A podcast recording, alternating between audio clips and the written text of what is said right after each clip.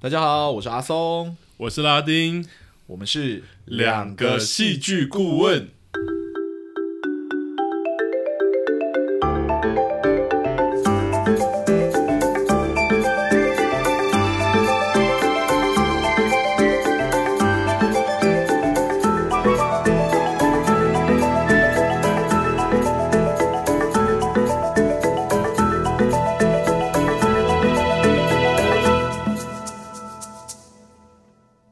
哇！继上次聊完《火神的眼泪》之后呢，我跟拉丁就一直在想说，下一个节目到底要聊哪一个作品？这样，对，本来是想说在做影集啦，但是我们两个 认真考虑之后，如果每一次都聊影集，我们两个身体应该就会撑不住，因为 影集都偏长哦。对，对，然后我们最后想了很久，呃，就决定说，哎，不如这样好了，我们一次聊电嗯影，然后一次聊影集，我们就这样轮着轮着聊下去。这样，那方面呢是让观众可以有机会，呃，我听众接触到我们对于就是不同媒材，然后电影啊、影集这样的呃。分享的想法等等对之类的，那另外一方面就是照顾到我们的身体，我们不至于太 累，这样追对剧对追到对身体出状况也不好，这样。真的，对， 那呃，为我们第一次来听我们的节目的听众呢，稍微解释一下戏剧顾问是什么，嗯就是我们的这个名称。对，那戏剧顾问这个职业呢，呃，关于他到底是在做什么的事情，第一集其实有 有介绍了，所以大家可以回去听第一集哦哈、啊啊！我们今天没有在 讲， 没有，没有，没有。今天要讲的就是，如果你是第一次来听，你就把我们当成是一个戏剧人在分享他对电影或影集的呃看法的一个分享会就好了。嗯，里面会有我们很多当然是偏主观的一些观点，然后再当然嗯分析解构啊、呃戏剧作品里面的一些元素跟手法这样子。对对对，那无论你同意或不同意，当然都非常欢迎留下你的想法，然后跟我们是交流这样。好，那今年啊，不是这一次 我们要讨论的作品呢，是去年九月上映的一部电影啊，是一部带有魔幻色彩的爱情喜剧，哦叫做《消失的情人节》。好，那我们这边就请拉丁来稍微帮我们做一下这部作品的简介的介绍。好，没问题。那在我简介之前，要先提醒观众一下，我们等等的简介是一定会爆雷的哦。啊，对对对，这个也是我们频道的特色哈，大家就是听我们频道呢，是你绝绝对会被雷到，所以你一定要斟酌选择要不要听下去。然后，对对对，那《消失的情人节》是由导演陈奕迅编导的一部作品啊，那他有荣获金马奖的最佳剧情长片跟最佳原著剧本这两个大奖。那故事是关于一个永远快一拍的女孩小琪跟永远慢一拍的男孩阿泰的故事。那这一切都从小琪去警察局报案开始，因为她有东西不见了。那什么东西呢？是关于一天，也就是她的情人节那一天不见了。那为什么会不见？其实这一切就是因为小琪跟阿泰其实小时候因为一些因缘，让阿泰一直暗恋着小琪，但一直没有机会跟小琪表白。那等到后来的一次相遇之后，终于有这个机会，但是阿泰也没有办法，也不敢做这件事情。但你故事中开始有一些魔幻的元素，也就是那一个消失的情人节，就是片名，让阿泰产生了这个机会。所以这个有点魔幻，也带有喜剧风格的一个作品。那大概是这样这一部戏的简介。那其实刚刚也有提到，他要怎么去呈现这件事情，其实用了一个很有趣的结构，也就是呃双双视角的结构。也就是，其实我们在整个片的一开，整部电影的一开始，我们会先借由小琪的观点来了解这个故事，包括他去报案啊，包括他的人生是怎么走的，他怎么单身三十年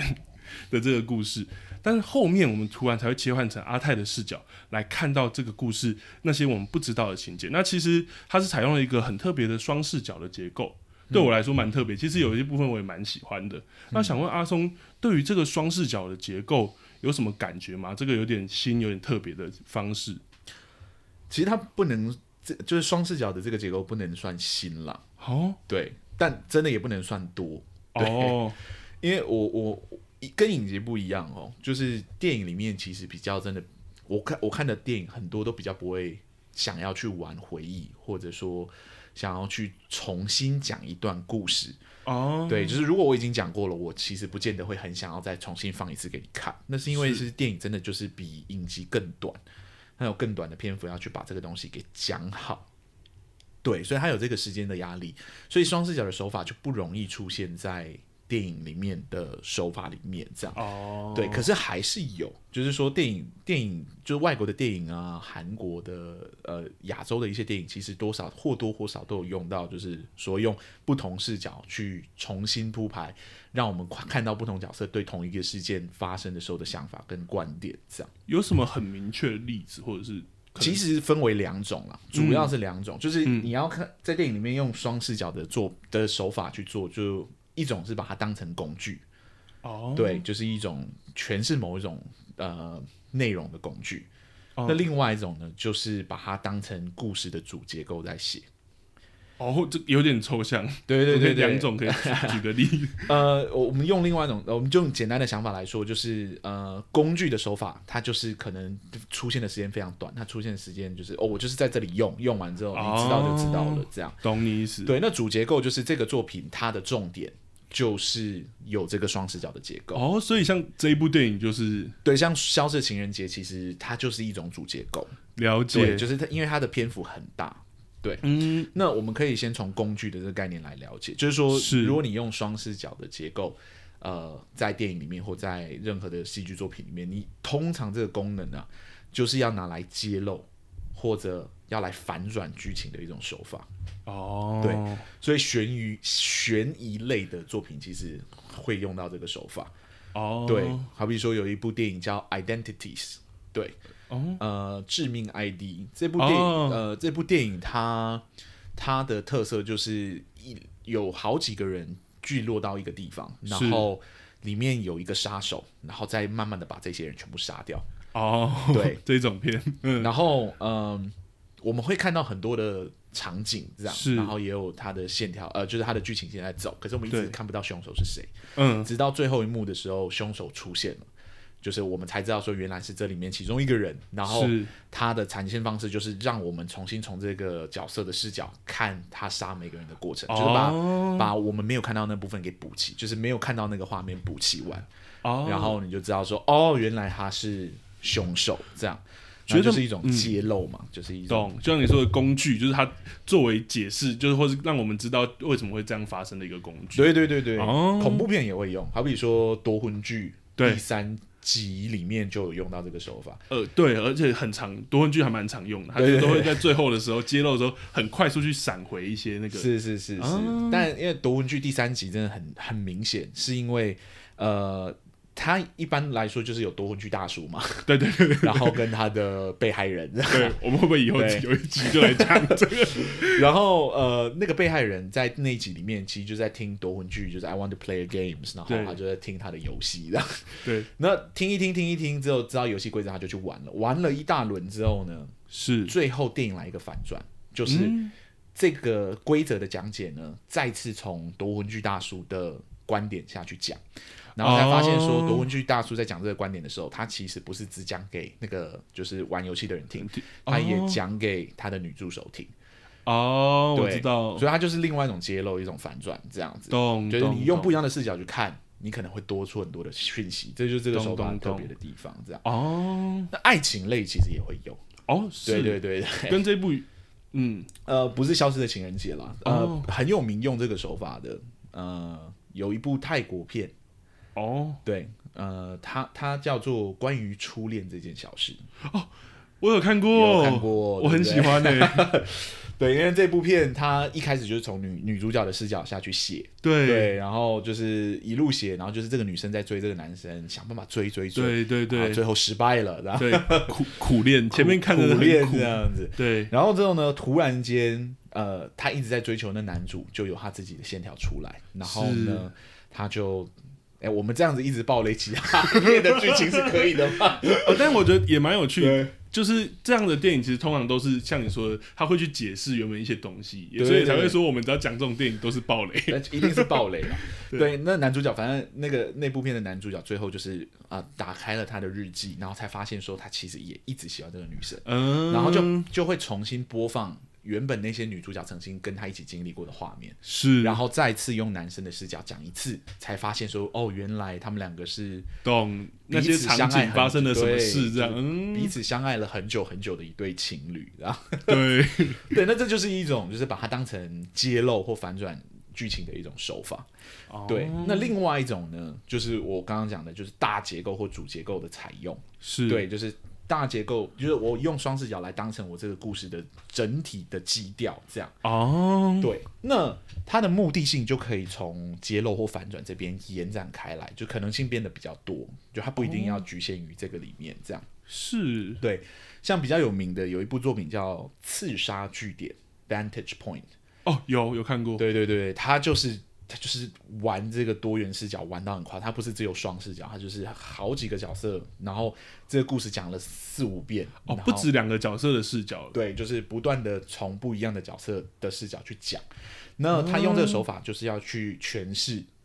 或者说他就是专注于去诠释那个视角的盲区，就是我们对于视角哦这东西，就是我认为我看到的东西，其实存在着很多盲区。然后他就是用四五个角色看同一件事情或经历同一件事情这件事情，来用拼图式的方式帮观众把这整个事件给拼起来，这样。了解对，那这就是用用为主结构的一种方式。懂对，那它阐述它就不是一种真的纯粹的揭露或反转，它就是一种铺排或者一种不断的整部片都是用这样组装起来的，对，就是推进的。了解，也有另外一种就是很专注于那个反转嗯，跟那个那个揭露是的的手法。好比说有一部电影叫《比悲伤更悲伤的故事》。他用双视角的手法，就是说他前面用男生的视角在讲整个故事，然后最后反转过来用女生的视角讲的时候，他的这个手法用起来，对我来说，他就是非常专注于反转所带来的某种震撼或冲击感，就是把戏剧故事的戏剧性拉到一个程度，这样。哦，对对所以你对把它归类成也是后者这对样，对，它也是后者，就是当然它的结构跟关于初恋那件小事就是很像，但是它拉的时间比较长，了解，对，然后实际的反带反转带来的效果也真的比较强烈， 这样。哦，真的很强烈。对，啊，我们有要简介这这一部电影，然后啊不要不要不要不要，这部电影我觉得大家有空可以可以去翻翻看，我觉得是蛮好看的。这样，对对，然后还有一部作品也是双视角，但而且是我很喜欢的一部电影，哦对，那呃叫做就中文翻译翻叫做《怦然心动》哦，Flip，对对对，也是用同一种双视角的方式在对，因为交代剧情，它其实是以一本小说改编的电影作品。哦那电影其实保留了小说很大的特色。那 flip 在呃英文的意思就是反转的意思，对，翻哦，来翻去的意思。所以它的拍摄手法也是一下拍男生，一下拍女生，然后可能拍女生的时候会讲一个事情，然后会跟男生有关，然后之后呢翻过来。在讲男生的视角的时候，就会从头，就是女生刚开始讲那个头开始讲，但是是从男生的视角去讲。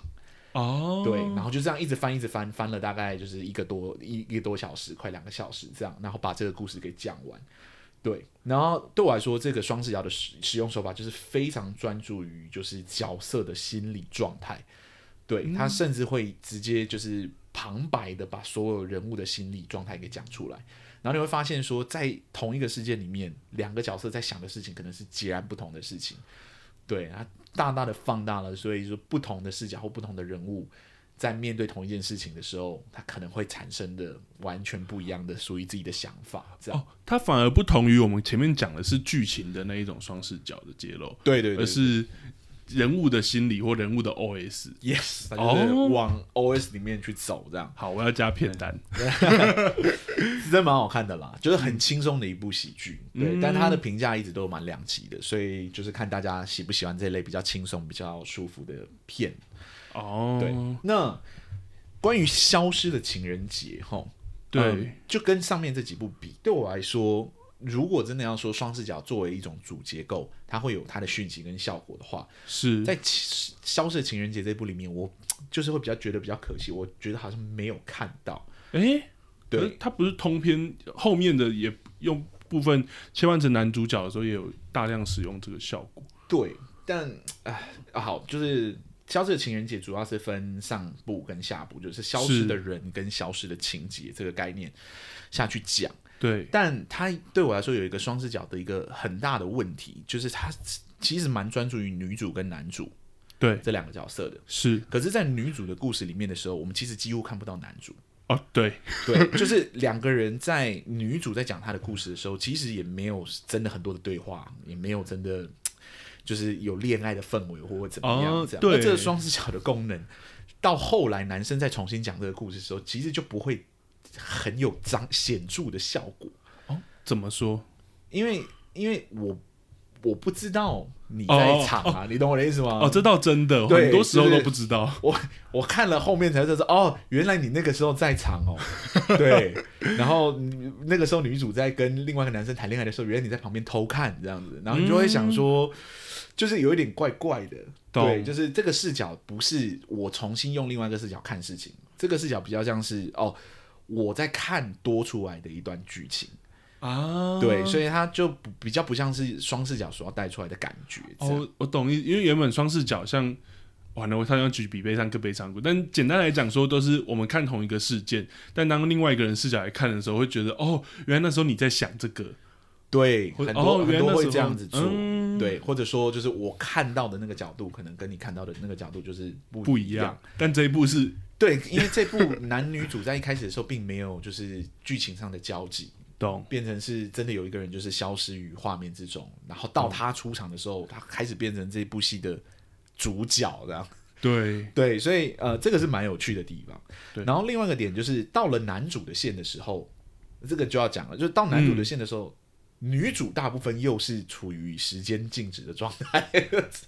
哦，对，就是你会想说，OK，如果他们两个真的最后要发展成一部爱情喜剧的话，是爱情也没有因为多了这个男主的视角而变得合理，因为因为就是他的视角就是也是没有跟那女生接触，而跟他有接触的时候，女生又没有在回应他，哦，真的哎，对，所以你多了这个视角要干什么？对，就是就是你只、哦你只会有一种感觉，就是哦，你解释了那个消失的情人节到底是怎么回事，这样懂哎、好像很明确，欸因为反而他多出的那个那一段消失的情节，反而是让我们知道男主很喜欢女主而已，对甚至是介绍出这个男主。因为想讲直接一点，如果我没有看过海报的话，我看前面女主的线，我是不知道男主角是他的。啊对，所以这个就是很有趣的地方。然后我们可能会啊、看到男主对于女主的表达爱意之后呢，就会觉得哦，他们两个应该要在一起或者什么这样。对可是就是对我来说，就是可是女生的时间是静止的啊，啊，那一段无论再怎么浪漫的剧情，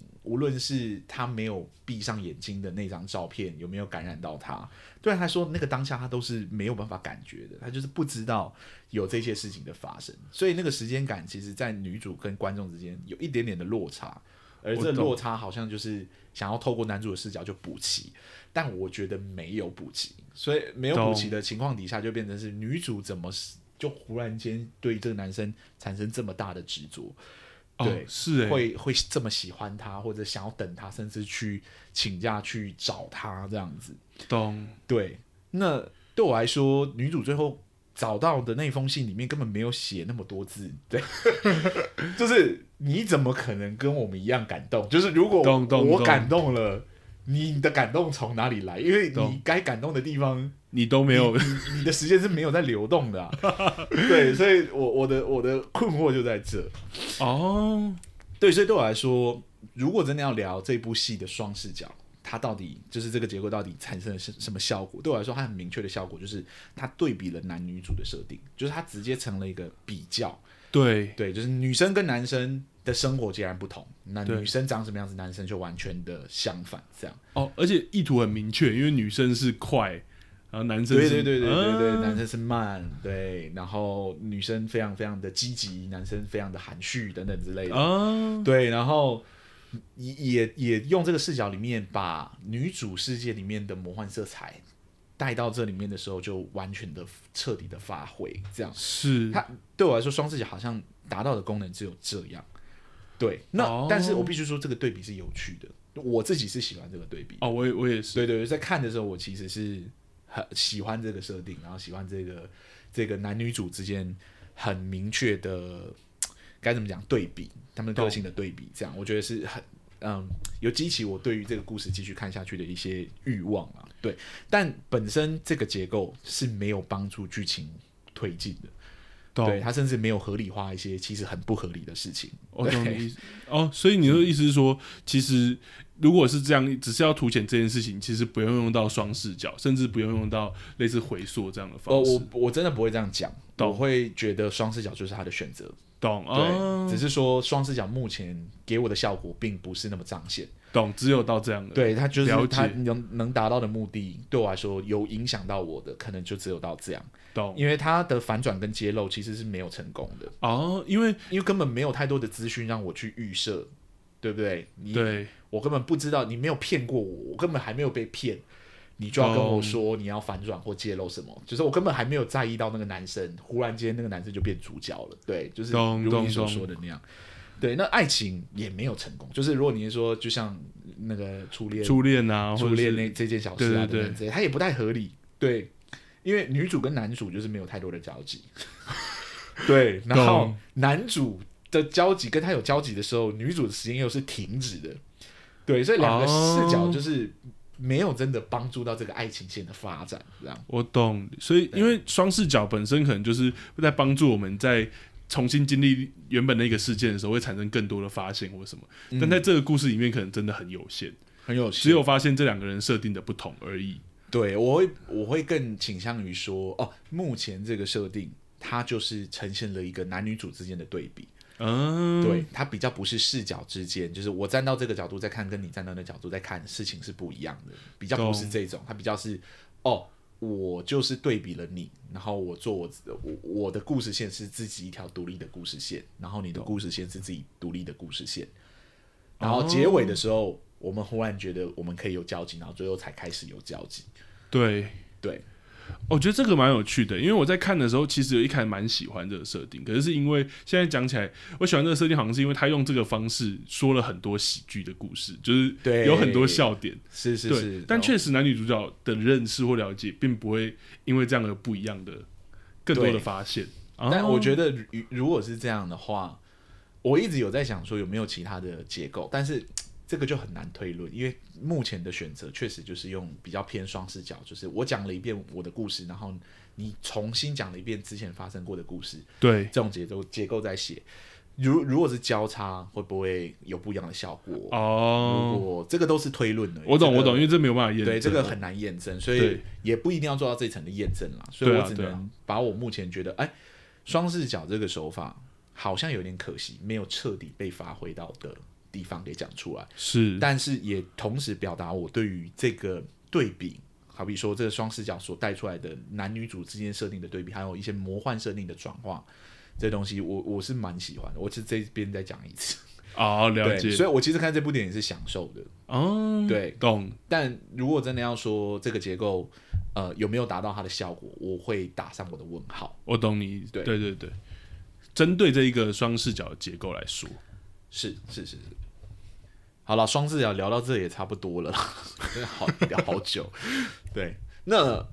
不然我反我反过来问你一个问题，嗯，就是说这个戏除了双视角结构之外，其实还有另外一个很明显的元素，就是哦那个魔幻色彩的底蕴。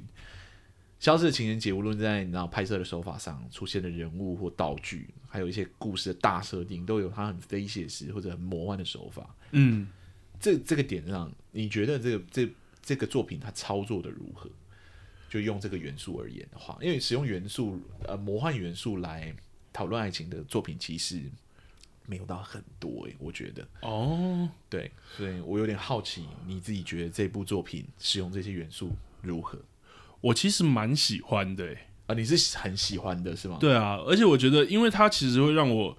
嗯，更对于看这个作品的时候更期待，或者我更喜欢看，更喜享受看下去。那因为这个故事其实是一个蛮讲这些也蛮老掉牙的结构啦，就是对于一个可能没有什么恋爱经验，或者是也不一定恋爱经验比较少的男生或女生，然后一直在期待爱情的一个，而把没有冒犯的意思，然后把它称之为老处男或老处女的爱情故事，等待爱情、期待爱情的一个故事的结构。呃，以上言论不代表本台立场。但总之，这样的结构其实应不算少见，对。嗯，但觉得你觉得它是重新包装了一个比较老套的故事，用对魔幻这个东西去当成外包装的外壳，这样。对，而这样的功能确实有让我更喜欢看下去。嗯那我觉得它具体的手法我可以讲成两两个功用，就是这样魔幻的手法造成两个两个在两个部分有发挥它的效用。嗯哼，那第一个当然就是奇幻的人设上，哦因为你我说男女主角的人设，，对，因为我现在如果跟你讲，我只用老处男老处女，我觉得很不 安全。 但我是讲说，如果我这样讲这两个角色，就是都没有谈过恋爱，三十几岁，或者是有谈过但是恋爱经验比较少，然后一直在等待爱情，你应该很快会有一个想法。嗯，对，可但能会有一是个形象的想象，对，会有一个这样形。象。可是在这个故事里面，用了一个很魔幻的方式来包装这个人设。其实我们前面有提到，就是女主角小琪其实是一个永远都比别人快一拍的人。嗯，啊，你们生活中应该也有这样的人，你就说哪里常见？超级少见，嗯超级少见的啦。你说快到他像这种程 度吗？对啊，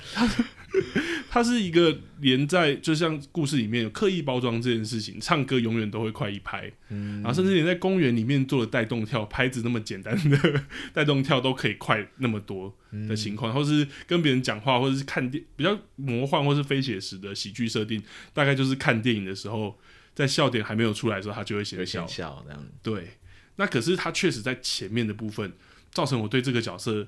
喜剧或喜欢，或者让我很好奇，或者让我产生继续看下去的那个那个欲就望。大嗯大的吸引了你这样。对对，因为很不一样的事情。如果他今天反而就是前面一直呈现说他前面三十几年谈失败的爱情，它就变一个社会剧啦， 对，社会问题剧啦。，对他可能就不会，我可能就是用另外一种方式看他，但他用现在的手法确实有吸引到我。嗯，就是是一个很成功的引介就对了，对就是有把把观众拉进他们的世界里面这样。那另外一个部分是，我觉得他用这样的魔幻的手法，反而在这个爱情故事的之外，又带出好像很多他很想讲的主题。那这些东西，这些其他的元素也会吸引我想要看下去的欲望，对，或是觉得它不是原本我想象那样的爱情故事。哦，你你的意思是说，你觉得它其实不是只拿来谈爱情而已，就是对它是爱情，但它也有谈很多其他事情的潜力。对啊，因为他其实用这个魔幻的手法，有去做一些这样的提示，像是例如说在前面的时候，广播节目那那一个主持人主持人，对，马赛克会一直变来，从眼睛跟嘴巴变来变去的主持人，他就有去谈到，例如说遗失或是遗忘这件事情。嗯，对，那另外一个部分比较具体的部分，当然就是跟爱情真的没有关系，就是女主角的爸爸这一条线，啊，爸也爸在不见了，对，也在这一个广播节目的时候被引出来了。嗯嗯，对，让我们知道哦，女主角其实除了爱情一直都不来 之外，她还有其他的失落。就是人生的东西一直不见这种哦失落对，对对，然后甚至是忘记他不见了。例如说，中间一个很奇幻的元素就是壁虎先生，啊，他出来的时候真的有让我就是觉得很很眼睛为之一亮，对惊吓跟惊喜，因为这种元素我们都知道很危险。 对但其实铺排到那里的时候，我已经差不多可以接受了。对对对对，因为前面的他的出现对我来说是真的蛮舒服的，嗯对对，加上他最后也是把它当成一场梦带过，所以就算不舒服的话，我也是可以买单的。这样，对，但这个壁虎先生他就有带出一个，就是包括也是遗忘的那个主题，说你永远遗忘的东西，壁虎都会帮你收保存起来。对，那我也希望我的壁虎真的有做这件事。但我的意思只是说，他确实在爱情的基调上，他一直在不断的带我刚刚说的那些遗忘啊、遗失啊，甚至是爸爸这个，我很难想象他怎么跟后面爱情扯上关系的的的一个线，所以会让我真的对于这个故事好像有更多爱情故事以外，或是普通我想象这一种呃期待爱情的男女的结构里面，不同于这个结构。对就是他把爱情的故事谈得更丰富了，把对更多对其他的面向给带进来。这样，对对对，所以我那时候看的时候其实是很期待的。对啊，你一直讲他，你很期待，对，那这个故事在结尾的时候，它有符合你所有的期待吗？就是没有。 开玩笑，我的意思是说，我其实确实在结尾的时候是有点失望的。就是说，可能他引出了很多你对于可能他要讨论的议题感兴趣的话题，这样。可是最后他没有全部回答完，对，因为其实刚刚阿松也有提到那个壁虎的部分，我觉得那是一个是蛮有趣的，是说他一直在越来越夸张这个魔幻元素。对，对，一开始是这个女生的快一拍的设定，那已经有点在写实跟非写实之间了。那后面越来越多，包括那个主持人，包括他突然的唱歌，然后甚至到那个后我们刚刚讲的那个壁虎先生的出现，虽然被包装成一场梦，但是他中间还是有故意让我们感觉好像虚实交织，因为壁虎提到的事情是真的事情，就是那一把钥匙，有一把钥匙。嗯，女主角遗忘掉前面有发现的事情，这样其实就觉得他好像放了很多很多的那种暗示在里面，对然后对好像对要开启一个很伟大的旅程，这样对，而且他前面整个戏的开头也是女主角报案说她的情人节不见了嘛，对，所以我想说后面到底他屠那个龙还是对去干魔嘛幻的？， 对对对，或是他就开始跟那个壁虎们，然后那个壁虎大 冒险，懂？结果没有，他对就因是为切到男主的视角去，然后对就走双视角结构去了，因为那个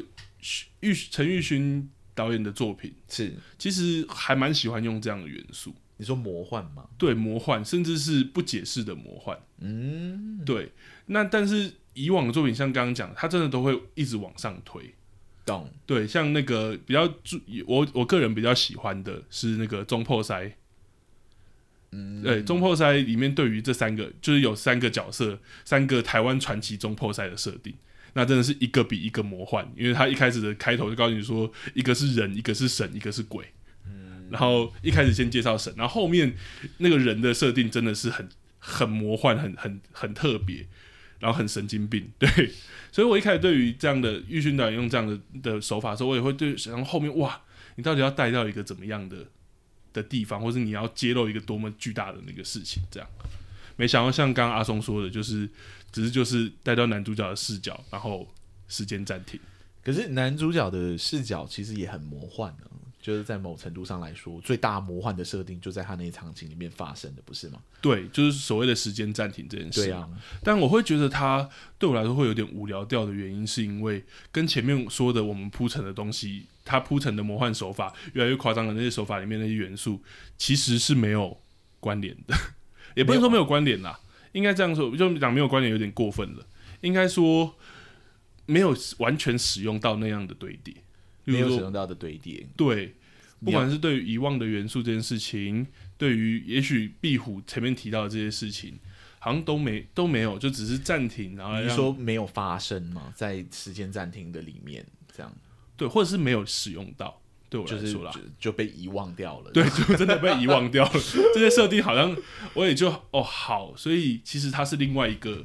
设定，就是关男关于时间暂停，男主角可以在这个时间暂停一天去使用一些事情或什么部分。懂。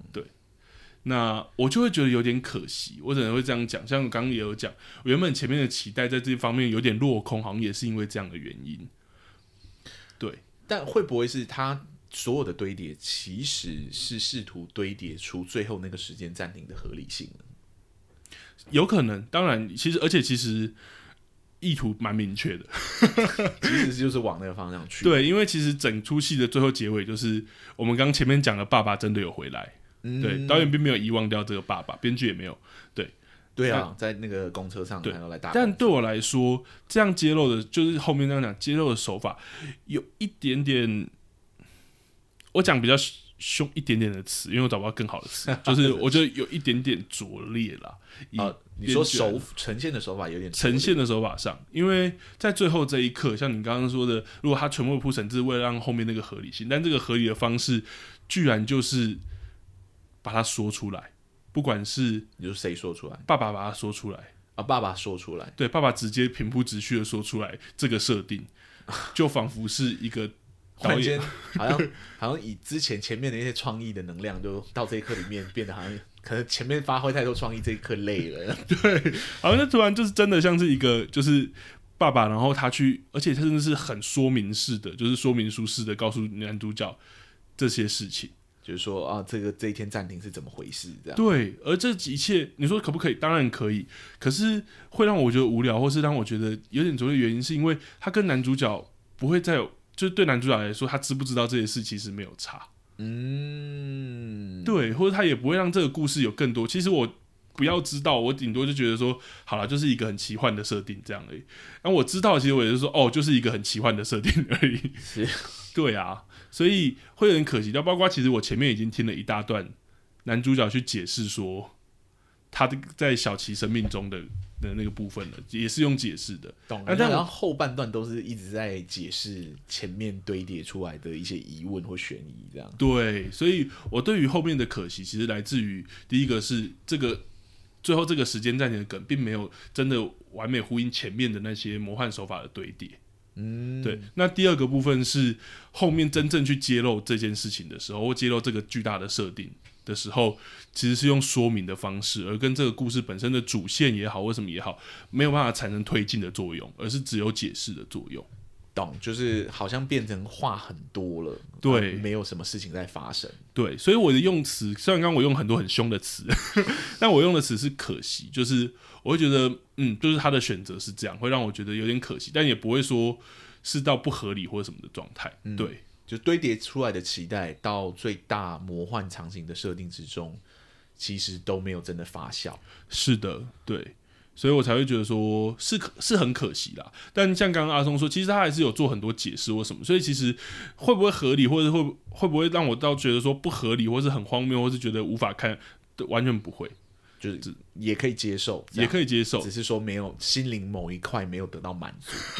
没错，而我必须得遗忘前面的那个设定。就是东西就是好啦，就不要记得它了。对，我们就真的我放们这下吧。边好好谈恋爱就好了。这样， 对对对，大概是这样啊。嗯，好啦，阿松，哎、怎么样你觉不觉得我们应该要进入那个话题？啊？要要进去了是不是？ 好吧，呃，这个作品《消失的情人节》，我觉得聊到它就不能不聊那个很红的岩上的事件了。就是他被群起而为之的事情。这样，对，而且这件事很有趣的是，科普一些那个资讯是，它其实一开始电影上映票房很好的时候都没有人有这个反应。那它得奖之后开始弄到放到 Netflix 上，大家开始关注这个作品或接触的机会变多了之后，突然开始有一波很大的延上事件，嗯针、对片中的男生的作为或男主角的作为。或者准确一点来说，是男生对女主角的一些行为。对，那包括耳男啊，或是性骚扰的一些争议就开始出现。那嗯甚至有人在说，这部作作品是不是不应该被得奖，或者是它不应该被上映，不应该拍摄这样的作品，在种种声浪都有出来。那如果有兴趣的的观众，其实可以去查一下，因为其实真的非常的多啦。对，专业评论人都有针对这件事情做评论，这样对啊，甚至创作者都有出来回应。那可是我其实想问的是，那阿松，你对于这件事情，或是以顾问的角度，你有没有什么你的看法或感觉？作品被延上哦，真的是我觉得在现在这个社会其实蛮常见的。对，哦那回归到这个作品本身，它被延上的点啊。呃我仔细重新，因为我在看的时候我就已经知道这件事情，所以我对有对仔对细去认真看，说，诶，它被延上的部分到底是怎么样？这样， 嗯，然后认真看过之后呢，我必须说，我可以理解他会被出征的理由。哦，对，因为某程度我在看的时候，就是它最大的争议点，其实在男主角在时间暂停里面对女女生做的所有事情嘛，对，包对含最后呃给他额头上的一个吻这件对事情，其实都是在没有经过女方的同意下发生的。对，还有移动他拍照啊，对，移碰动他拍照，身反正体就是就是很在，反正在时间停止里面发生的所有事情，女生都是没有意识的情况底下，是对，那就就以这个前提底下，男生的行为当然是有道德瑕疵的，就是哦在某程度上来说，你不能说这个男生是纯然的无心或者怎么样，所以这件事情就没有关系。啊，当然对，因为他他毕竟是在一个很魔幻的设定里面，仍然呃做了一些其实在现代社会里面可能比较不能认同的一些有道德瑕疵的行为。当然当这样然，但对我来说，我觉得造成这个道德瑕疵，其实还有很多很多的原因吼。呃，当然最后那两那几件事情，就是擅自移动女生，然后触碰女生，甚至给女生一个吻，这些事情当然是最主要的理由。嗯，对，但以一个戏剧结构的角度来看，我觉得推到那边之前就已经很有问题了。哈，对，就是他道德瑕疵的形成，呃，可能更早开始就发生了。但我觉得是因为这一些前面的种种原因，所以推到那一个时刻的时候，推到他开始碰女生的时候，呃，才会让人觉得有点不舒服，觉得有点奇怪。你的意思是，如果前面有稍微做一些更改，有可能后面的那个碰触不会让我们那么反感吗？，有可能，有可但能。我先举出来嗯嗯，嗯，有几件事情好了。这样很困惑，对，呃，好比说，首先是这个时间停止的那一瞬间，对，男主角其实太快适应。我们用戏剧结构的角度，就是他太快适应这个时间停止的事实。啊什对什么意思？意思是说，这个时间一停止之后，他从公车上醒来，直到对他接受这个世界已经静止了这个前提，其实用大概不到五分钟的时间，好，好像是， 对，然后他就随便抓了一个路人的脚踏车，嗯，骑向我们不知道他要骑去的地方，而我们当然最后就知道说他要骑去的地方其实就是去找女神， 就是找女主，对，哦我们的女主角这样。嗯，太快，就是整个流程太快了，就对是你从到你接收到这个世界有这么大的魔幻的变化，到你偷了一个人的脚踏车去找女神这件事情，用大概五分钟不到的时间去做这个决定，会让人产生一个错觉，哦，就很像是好像这个男生在等在这一天等待很久 了，因为我们从男生的角度来看，就知道说他其实是偏含内向，然后就是含蓄对含蓄，然后不敢主动出击去找女生的。对，啊不敢表达，，对，那忽然间时间静止了，他第一个想到的事情就是骑车去找女生，不是去照顾一下他的舅舅吗？或者去 去看一下这世界到底怎么样，而是第一个想到就是说，哦，时间停止了，我接受这个事实，我应该要去找这个女生，哦，会让人家说你是不是在等这一天等很久了？ 就是你有懂没有在等？这个女生，或者是说这个世界静止的那一天，这样。当然，我们知道说这男生并不知道时间为什么停下来嘛，对，但是前面这个这几个步骤，到他正式前往找女生这个过程中，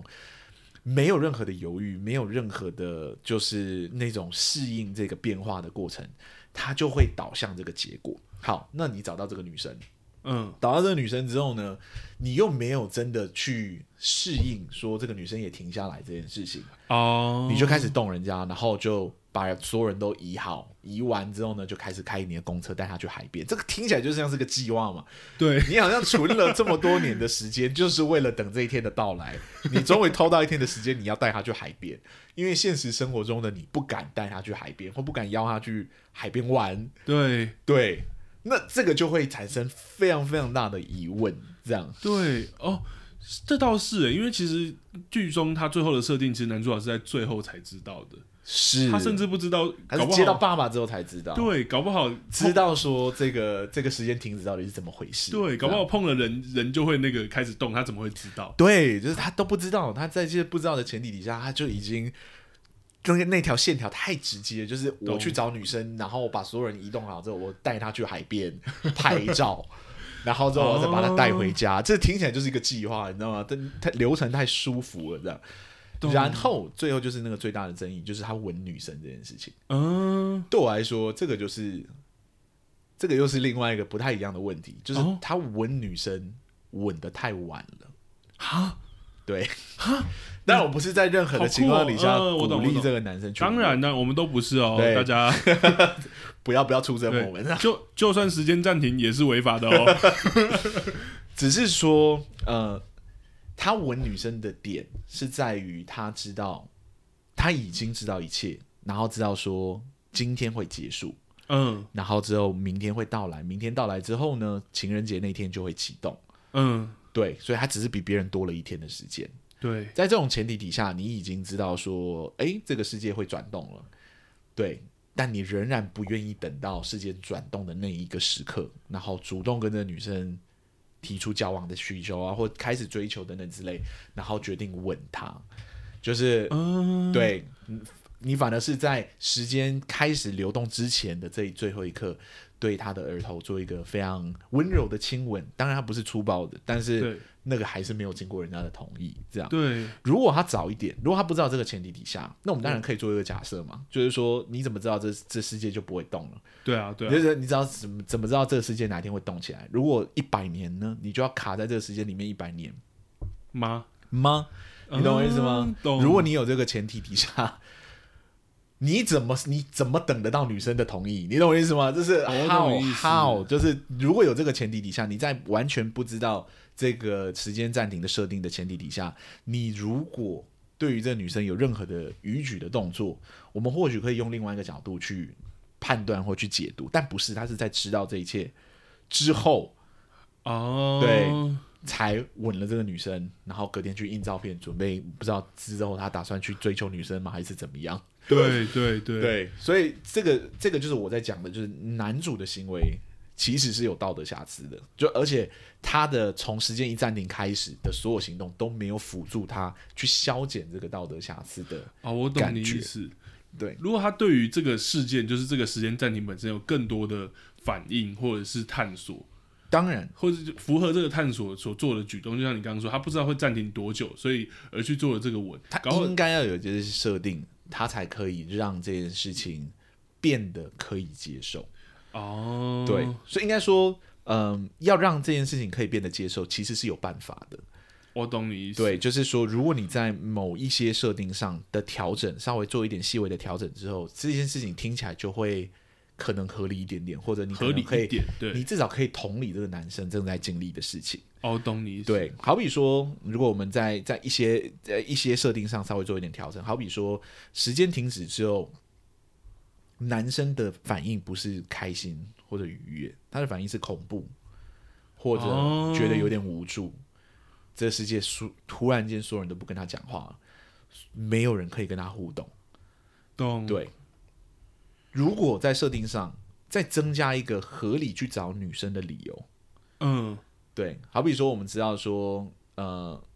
男生前一晚上在跟刘文正打架嘛，对，然后刘文生也被黑道追追杀中，对，还钱这样。如果是他在探索的过程中看到刘文生可能倒在树丛旁边、休息或者躲躲债或者怎么样，他会不会看到他之后忽然想起女主女主哦，我懂你意思，说啊，女主现在在哪里？会不会有碰到什么危险？她在这一刻的停止是怎么回事？懂，合理性的想到女主之后，他的下一个目标去找女生，对不对？懂，让这一切看起来不要那么像是男主预谋或者是策划的，是，或者说他在这么无助的情况底下，在这个空荡，然后没有任何可以回应的，甚至整个世界都安静下来的世界里面，忽然觉得想要有人陪，哦，对不对？然后去找女生，我懂。对，虽然可能男主的行为在这样的情况下还是不对，但是至少可以让我们理解或同理这样的角色。是应该说到这一刻都到同理而已。那能不能彻底接受后面的行为，还是要看后面怎么发展。当然好，比说，真的见到女生之后，他的第一个行为不是兴奋、开心或怎么样，或对他旁边那个男生做什么事 情，对，而是对于没有及时跟这个女生告白感到后悔，因为他真的不知道这时间什么时候会会暂停嗯会开始在动。是如果他第一个反应是觉得，如果没有在这一切发生之前，嗯对不对？然后就已经向你告白，或者会不会有什么不一样的结果？哦，对，然后你再决定说我要把这个女生带去我所梦想，就是说告白的方式的场景，懂对，那就变成这是在履行你后悔的结构嘛，就是你对后悔的事情没有完成的事情。呃，我在这一刻里面想尽办法完成。我不知道我是不是永远被困在这个世界里面，没有任何一个线索证实说今天过去了之后，大家就会懂，大家就会动起来。懂对，那这多了这个设定会不会好一点？而在这一刻里面，他的无助或怎么样，可能在完成这个告白的行动之后呢，再去做亲吻这个动作，懂。听哦，了解了，或许观众们会比较能理解，就是这个角色的所有心理逻辑，嗯，对，然后才会某程度上可以接受，就是说他对于这个女生的某一些行为。懂对的逾矩，这样，因为他正在一个极度被架空的设定里面。对对，如果这个世界真的就不再动了，其实这个世界就是对相对于这个男生来说，就是全部的人都死去了，因为就再也没有人可以跟他互动，没有任何的生物等等之是类在这里面被永远锁在这个无间地狱里面。 对对，所以如果有这个前提，会有这个人有这个设定的话，或许很多的不合理的行动或不道德的行动，就有一个可以被解释的机会。懂、对欸，但因为前面都没有嘛，所以这些对道德瑕疵当然就会出来，甚至会让人家觉得你反而很希望时间就这么停 止，对对对对对对，你不反而没有很希望它动起来这样。懂。对，那我这边想，因为刚刚听阿松讲起来，会觉得哦，所以如果这样跟动的话，可能可以让男主的行为稍微让观众可以比较可以接受，或者比较可以同理的部分。嗯，那我的疑问是，那如果导演，因为其实我们在看这部片的时候，也可以很明确感觉到，其实有一部分的意图，不管编剧还是导演的意图，是让这个男生就是表现的呃很痴情，甚至过分的痴情，是或者是他平常的压抑、平常的隐藏，也都就是好像真的到那一天，他就有可能会这样做。那如果导演的选择本来就是这样，而导演没有要选择说，就是让这个行为可被接受，或者他也许就想要去用这样的方式去凸显男主的痴情，或是男主这个害害羞的个性，或者是隐藏的个性的部分的话呢？你说如果现在这个状态就是导演要的，对对那应该如何解决？对啊，或者是说你会觉得这这样这个作品就不应该存在，或没有啊，当然不可能了、对就是好，如果导演就是这么想的，对或导演就是想要这么做，是那也是没有问题的。其哦实现在所有东西都可以保留，是因为我我们还是回归到戏剧这个元素它的基础特色了，就是戏剧嗯本来就是在捕捉不协调的事物，生命中不协调的事物。这可能要多一点，好比说，哦，我今天睡睡觉对，睡了八个小时，你不用拍我睡觉八个小时吗？呃，当然对不不要对？ 但是如果我在这八个小时之中有十一分钟里面从梦中惊醒了，嗯，噩梦中惊醒，那可能这个就是你在捕捉要电影里面可以捕捉的失误，因为那一刻是不协调的事情，哦，我懂你意思，它不是安稳的，安稳的睡觉到底有什么好拍的？你懂我的意思吗？就是哦。有对，就是通通常我们拍一个男主角一直上班的过程，通常选的那一天，电影开场一定是那一天很不一样。对我那天本来好像是一样的，然后后嗯面发生了很不一样的事情，因为只有这样子，应该说拍这样的东西才会像在讲故事。是对，因为如果你只是你只是把那个人的一天讲得很清楚，那就很像我们讲的 discovery，就连就连 discovery 都要挑，就是他们觉得比较精彩的部分来 叙述，他都有做去做拣选，对啊，对就是狩猎者去拍他们猎食或者什么，对啊就，更遑论戏剧了。戏剧根本的元素就是讲故事，故事本身就是在捕捉生命中不协调的事物，是来展现那个，好比说吵架的部分。然后，然后每一次看电影都一定看得到人家吵架，但嗯哦是对就是你就是看得到，因为这就是展现戏剧冲突的很直接的一种方式。对，对，那你不会只拍一个人在电脑玩五个小时的游 戏，虽然我们可能我们可以玩五个小时的游戏这样，当然可以对，但是你捕捉那个时刻其实是无趣的。哦，所以对戏剧的就有在捕捉这个，那我觉得消失的情对戏戏剧在捕捉这个不协调，而我觉得在消失的情人节其实体现的很好，嗯，因为刚好女生跟男生各各表现了一种就是捕捉不协调的方式。哦，对，其实呃很很明确啦，我可以直接举出来，就是女生其实不协调的，在她在这个故事支线上，她不协调的东西是情节，就是发生在她身上的事情啊。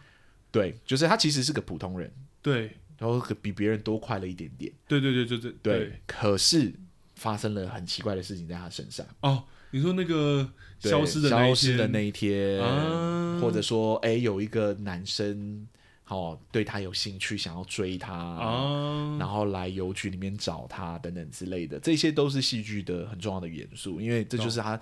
等了好几十年都没有等到的那一天。啊，对，懂那对于男生来说，他是另外一种不协调。嗯，对，而在戏剧结构里面，呃、那种不协调是个性上的不协调，就是性格上或人物设定上的不协调。哦，对，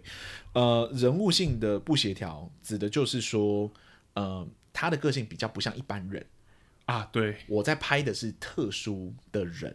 哦，对我在拍，好比说，哦，这个人是个嗯，啊啊，精神有问题的，或懂者说比较边缘的，比较或者比较特别的职对业，黑或道，对黑道或做一些比较危险的职业等等之类的，嗯那这就是在个性上或人设上、人物设定上的不协调。哦，了解，对，因为我们平常看不到你，所以我们很有兴趣看你的对对故事对对对对。那男生表现这个点，其实是他呃，男生表现的地方其实就在他的人物设定上面，或者他的性格上面。那性格上面有就是展现人物性格上的不协调，本来就很容易触及到就是道道德瑕疵的问题。当然，我们刚刚都黑道都直接讲出来对对，就是 他本来就会出现，因为你在讲特种行业，或你在讲就是特殊个性的人，他本来就不是符合现实社会中社会规范的那个道德观在运作。哦，我懂你意思。对，，那很多的作品其实都有都有这个特色，尤其是这种在个性上特别琢磨的，好比说呃，美国呃之前拍的小丑，啊，right？对，Joker 那个就是那个完全不是，你你要他怎么道德？你懂我意思吗？ 对，你要他怎么保保持一个非常道德的形象？对啊，对啊，对，那小丑里面还有爱情的片段呢。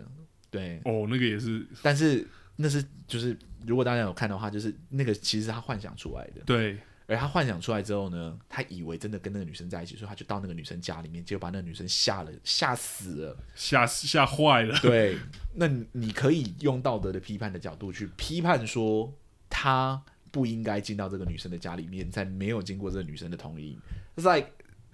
yeah，但是这个就是重点，因为懂他不是正常人。对，对，那好，这个小丑算举很重的例子，因为小丑确实也有引起很大的，啊，他也有那个，对对，还有引起很大的争议，就是有人说就是他不应该上映啊等等之类对的。煽动性太强，，对对对，但其实也有非常非常多的作品，嗯， 就是举举不上举啦，就是真哦，的当然啊，当很然，多。好比说格雷的五十道阴影，嗯格雷就是个个性很有问题的男生啊，对，他对于这个女生做的所有事情，都是道德上极度有瑕疵的事情。嗯对，你讲格雷让我想到那个之前很红的那个安眠书店还有安眠书。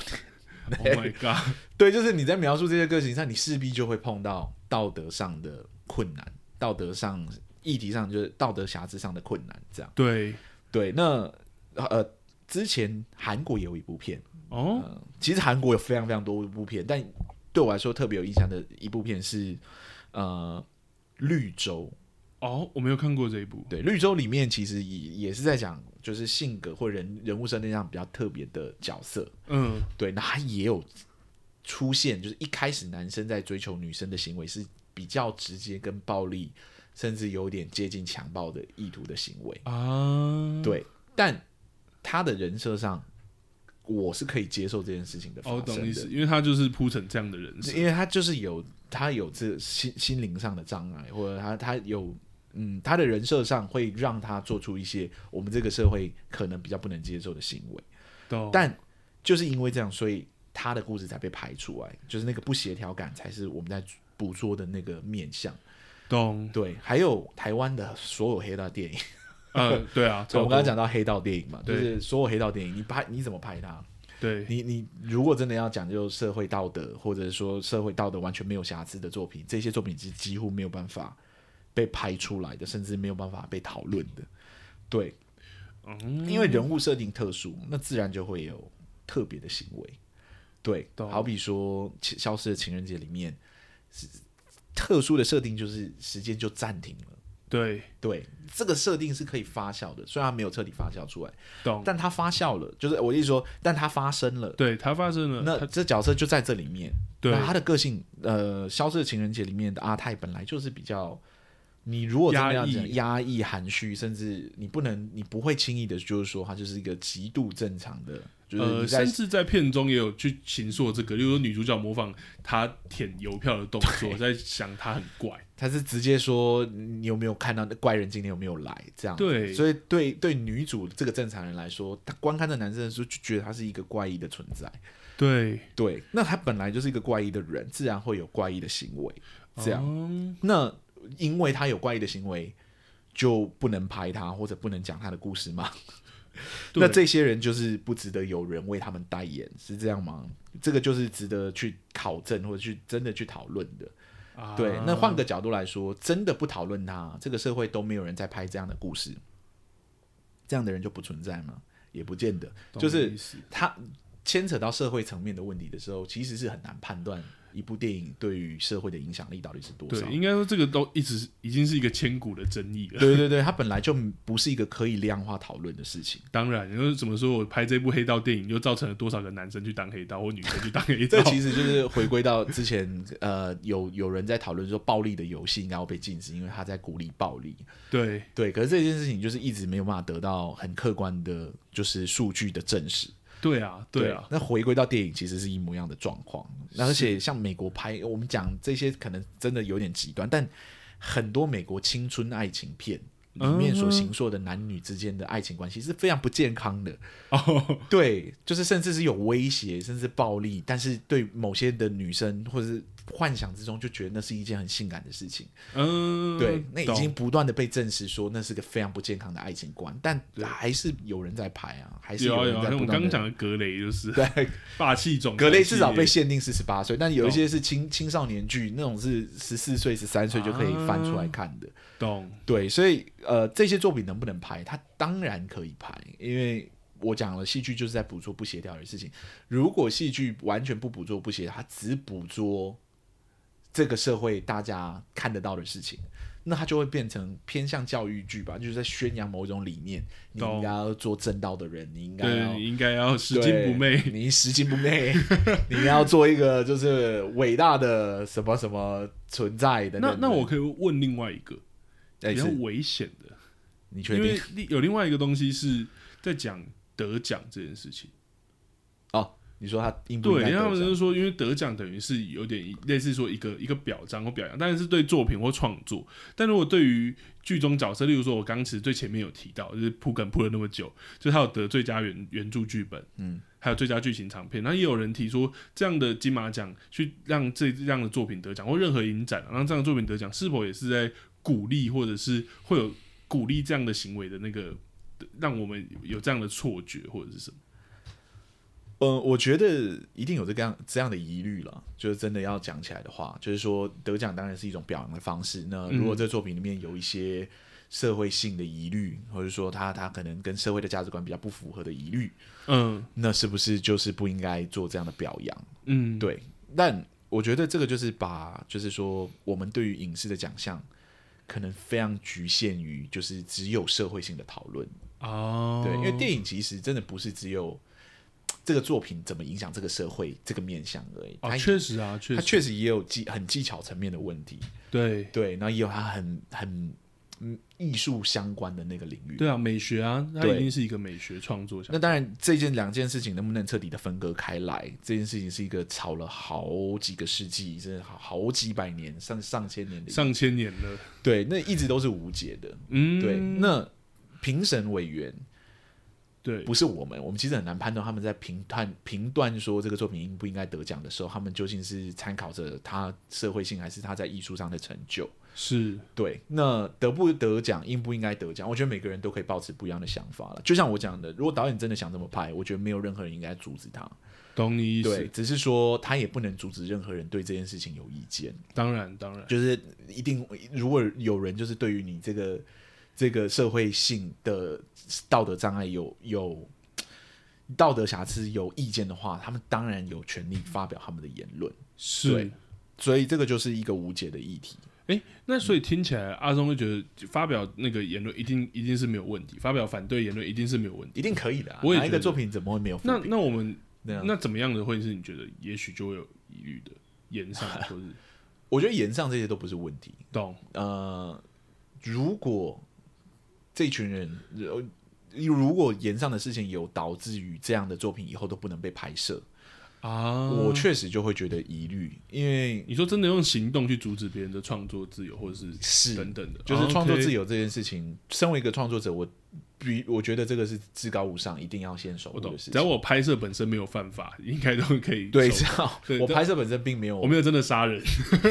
没有真的实际做什么违法的事情，理懂论上什么样的题材应该要鼓励大家去拍，是那最终交由市场来决定说这样的题材到底鼓不值不值得拍。嗯，对，如果这市场就是觉得你这东西就是离经叛道，离经叛道，我就是没有人要支持你，那这个市场就会自然把它淘汰掉。哦，懂你意对思，，但当然有一派的人就会觉得，就是不能全部都叫市场，就是有一定程度需要有一个审查机制。但我觉得这个就是见仁见智。见仁见智，每当然个人会有当然不一样的立足点。但对我当然来说，我觉得讨论这种社会议题的作品，或者多多少少人设上可能有一点问题的角色、争议，嗯，争议的角色，其实都曾经出现过非常棒的作品。就是对我来说，当然当然，所以我就会觉得，我与其去阻止它发生，不如让它发生，然后让大家公认它很烂，然后期待总有一天会诞生一个非常好的作品出来。有对，懂，我觉得这就是我站在创作者立场在看事情了。当然，如果是一般观众，或者说可能背景不一样的观众，可能就会站着就秉持着不一样的立场，我们这边当然也尊重。当然是尊重，对啊，对对对对。了解，好了，这个危险的话题我们就聊到这，好不 好？对，可是我们也聊完了啦，哇哇，今天聊了六十四分钟哦，哦哇，我们好像没有比上一周短多少。